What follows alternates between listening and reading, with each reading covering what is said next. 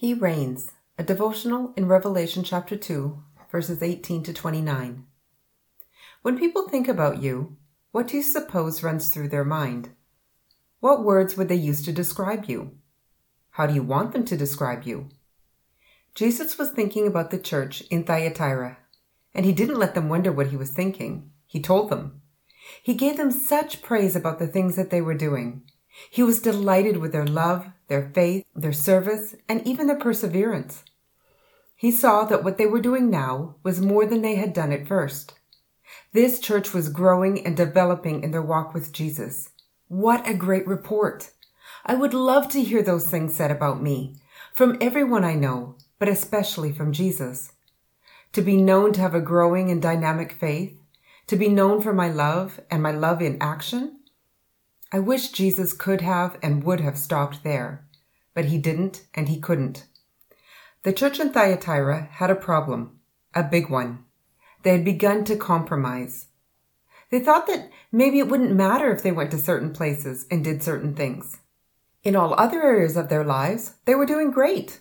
Perhaps no one would notice that they tolerated one certain teaching that wasn't exactly consistent with what Jesus had taught. It was just in one area. Would it really matter? Yes, it really would. And yes, it really does.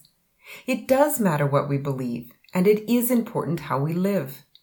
Compromise always shows up in our lifestyle. It's important to be consistent in what we are allowing our minds to think and what we allow to dwell in our hearts, because those two areas together will pave the way for how we live. And so that's exactly where Jesus is watching.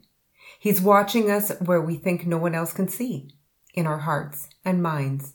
Nothing escapes his attention and his judgment. Today is a new day, a new opportunity to live an integrated life, to stay away from all compromise and follow Jesus. Start this day with the words of Paul in his letter to the Philippians. Whatever is true, whatever is noble, whatever is right, whatever is pure, whatever is lovely, whatever is admirable, if anything is excellent and praiseworthy, think about such things. And after you have thought about them, act on them. Then, as Jesus observes our hearts and minds, which lead to our deeds, he will say, Well done, my good and faithful servant.